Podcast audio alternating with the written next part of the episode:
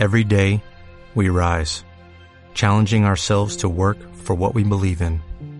At U.S. Border Patrol, protecting our borders is more than a job, it's a calling. Agents answer the call, working together to keep our country and communities safe. If you're ready for a new mission, join U.S. Border Patrol and go beyond. Learn more at cbp.gov/careers. Capítulo segundo. El acuerdo de Achnacari y la no renovación de la concesión a la petrólea del Táchira. El asentamiento transnacional en la explotación del petróleo venezolano. La historia de Venezuela como país petrolero tiene su punto de quiebre en el pacto que las compañías transnacionales, principalmente la Royal Dutch, Shell, la Standard Oil, of New Jersey, la Anglo-Persian Oil Company y la Gulf Oil Company, entre otras, tres de ellas ya operando en Venezuela, firmaron.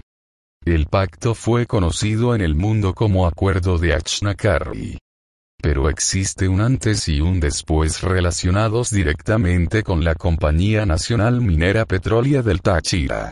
De habérsele renovado la concesión en 1934, Venezuela hubiera contado con una importante empresa petrolera, instrumento del fortalecimiento de una burguesía independiente, capacitada para incentivar el desarrollo de un modelo industrial propio, condición de todo capitalismo central.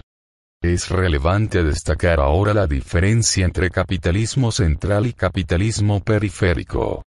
La relación centro-periferia está asociada con la dinámica del sistema colonial, en la cual los recursos, materias primas, son exportados desde la periferia al centro, donde existe la disponibilidad tecnológica e industrial para su transformación. En el sistema, los mecanismos o posibilidades de desarrollo de la periferia están controlados por el centro, que ha de utilizar todo su potencial para imponer sus objetivos políticos y económicos.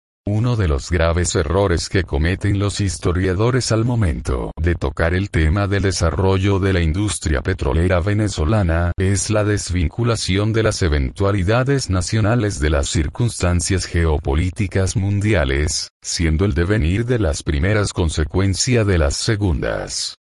Esto por una razón fundamental. Venezuela tiene petróleo y las grandes economías del mundo dependen de él. El petróleo es un fenómeno universal, fuente de poder político y económico, y en pos de su control giran los intereses de las entidades más poderosas del planeta. Sobre todo cuando hablamos de un país que cuenta con las reservas de petróleo más grandes del mundo. Para emprender un análisis del asentamiento de las compañías transnacionales en Venezuela, hay que remontarse a las obras que publicaron en el siglo XIX un francés y luego un alemán, las cuales, más que ensayos de tipo etnográfico naturalista, parecieran ser un estudio de la presencia de recursos naturales a los que los europeos le podían sacar provecho económico. Dichas obras también abarcaban la descripción del comportamiento del venezolano con respecto a los recursos presentes en el territorio. Así pues, en las crónicas de François de Pans, publicadas en Francia en 1806, llamadas Viajes a la parte occidental de la tierra firme en la América Meridional, su autor señala cómo los habitantes de las adyacencias del lago de Maracaibo recogían de los resumaderos forjados las emanaciones de mene del suelo, para luego utilizarlas en la iluminación. De Pans arribó a Venezuela desde Santo Domingo en 1801, año en el que el gobierno francés lo nombra corresponsal diplomático en Caracas hasta 1804. Fue seguido por el alemán Alejandro de Humboldt, quien realizó un estudio descriptivo de la presencia de Mene en toda la parte norte del territorio venezolano, el cual publicó en Europa con el nombre de Viajes a las regiones equinocciales del nuevo continente, obra editada en 13 volúmenes en París, desde 1816 hasta 1831. Posteriormente, el hombre más importante del siglo XIX, reconocido así en el año 2010 por la BBC de Londres, cadena que denunció la inexistencia de armas de destrucción masiva en Irak. En 2003, nuestro libertador Simón Bolívar, estableció en 1829 un decreto de minas con el cual le confirió la propiedad de los minerales que yacen en el subsuelo a la nación, por ser fuente de riqueza para el desarrollo de la patria. Al año siguiente, el 17 de diciembre de 1830, muere Bolívar, quien hasta el final se mantuvo fiel a sus ideales y dejó sentadas las bases para el futuro manejo por parte del pueblo venezolano de sus recursos petroleros. No obstante, en la misma línea histórica de las causas y antecedentes del asentamiento transnacional en Venezuela, el más trascendental se produjo el 16 de mayo de 1860, cuando G.P. Wall, presenta ante la Sociedad Geológica de Londres, un informe sobre el petróleo presente en la región del Zulia. Hizo referencia a grandes depósitos de brea en el Golfo de Maracaibo. Este informe fue uno de los motivos por los cuales Henry Detterding, a través de la Royal Dutch Shell, adquiere, en 1912, la compañía estadounidense General Asphalt of Philadelphia, casa matriz de la Caribbean Petroleum Company. El informe de G.P. Wall, guarda estrecha relación con los posteriores intentos separatistas del Zulia.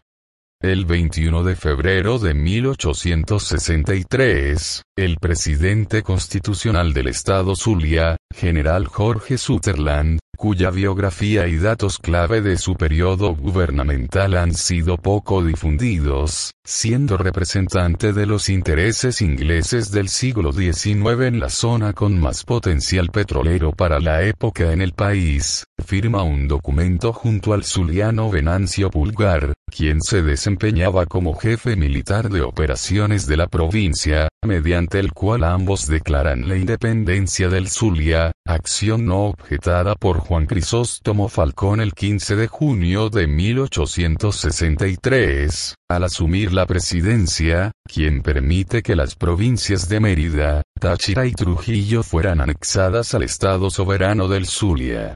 El 22 de abril de 1864, todavía bajo la presidencia de Falcón, se promulga una nueva constitución venezolana en la que se facultaba a los estados federales para legislar de manera autónoma sobre las minas existentes en sus respectivos territorios. En 1865, Sutherland le concede una concesión al ciudadano estadounidense Camilo Ferrand para explorar y explotar las minas de Mene presentes en el territorio zuliano, no obstante, dicha concesión caducó al año siguiente. El 30 de julio de 1868, proclamado por su gabinete, general de los ejércitos de la Unión Venezolana, el presidente del Estado soberano del Zulia emite el decreto separatista definitivo, no obstante, aquella república independiente, por presiones del propio pueblo zuliano, duró hasta el 5 de octubre de ese mismo año, en el que Sutherland se ve obligado a integrar nuevamente a la unidad venezolana al Estado Zulia. En noviembre de 1868 renuncia Sutherland y es sucedido por el propio Venancio Pulgar. El separatismo fue una creación artificial para facilitar la apropiación del petróleo. Las concesiones en Venezuela para explotar petróleo, según Navarro, comienzan en 1854, es decir, cinco años antes de que Drake hiciera la famosa perforación en Pensilvania. Esto permite inferir que el inicio de la explotación mundial de petróleo pudo haber ocurrido en cualquier parte del planeta, solo que el carácter comercial determinó que la historia señalase aquel punto geográfico. Pensilvania. La primera concesión en Venezuela fue otorgada, a D.B. Hellier, el 15 de septiembre de 1854. Diez años después, en 1864, la legislatura del estado de Nueva Andalucía otorgó una concesión a Manuel Olavarría. Seguidamente, el 24 de agosto de 1865, Jorge Sutherland, presidente constitucional del estado Zulia, concedió al ciudadano estadounidense Camilo Ferrand la autorización para taladrar, sacar y exportar petróleo, o nafta en todo el estado Zulia, o que se conozca el aceite que exista en la tierra. Esta concesión caducó al año siguiente por incumplimiento de contrato. El potencial venezolano era conocido por las naciones extranjeras más poderosas desde el siglo XIX. En 1885, la filial de la General Asphalt of Philadelphia, la compañía New York and Bermúdez Company, obtiene a través de Horacio Hamilton, quien a su vez la había conseguido en 1883, una concesión para explotar el lago de asfalto más grande del mundo el lago Guanoco, estado Sucre, sin hacer estudios previos, sabían exactamente lo que había. La explotación comercial comienza en 1890. El año de 1901 marca el inicio de la era petrolera, si ya en el siglo XIX se había evidenciado la calidad del petróleo, es decir, su superioridad sobre cualquier fuente de energía, el descubrimiento de los yacimientos texanos haría evidenciar su cantidad, lo que le provee la universalidad que hoy día ostenta. La industria y la economía modernas surgieron a partir de 1901, año en el que el inglés William de Arky adquirió una concesión en Irán que le dio acceso a Inglaterra a la gran riqueza petrolífera de ese país y de la cual se sirvió para hacer posible el proyecto del almirantazgo británico de modernizar la marina inglesa al pasar del empleo del carbón al uso del petróleo. En 1908 ocurren dos hechos relevantes en los contextos mundial y local. En el ámbito internacional, la referida modernización de la flota británica como parte de la preparación para la guerra con Alemania. En Venezuela, Juan Vicente Gómez, vicepresidente de Cipriano Castro, aprovecha un viaje de este rumbo a Alemania con el objeto de realizarse una operación, para derrocarlo y usurpar el poder el 19 de diciembre de 1908. Inglaterra y Alemania, con la ayuda de Italia, en 1902 y 1903, habían bloqueado y bombardeado las costas venezolanas con la excusa de que la nación venezolana no estaba cumpliendo con el pago de sus deudas. A este respecto Betancourt comenta. Castro dejó en la presidencia, aguantando Ocela, a quien parecía ser el más sumiso su compadre y coterráneo Juan Vicente Gómez. Olvidó el viajero Castro la ley de la patada histórica, a que alguna vez aludió Rosas en su exilio de Montevideo, y no supo que la camarilla formada en torno de su lugarteniente, para desconocerlo y desplazarlo, había establecido eficaces conexiones con personeros de las grandes potencias. La más importante y acicateadora de esas conexiones fue con agentes del gobierno de los Estados Unidos. El golpe había sido planificado mucho tiempo atrás, entre las potencias con las cuales los seguidores de Gómez habían establecido comunicación estaba la que liderizó el bloqueo a Venezuela en 1902-1903. Inglaterra, Reino Unido, obviamente también con Estados Unidos, Francia, Alemania y demás gobiernos imperialistas anticastristas de la época.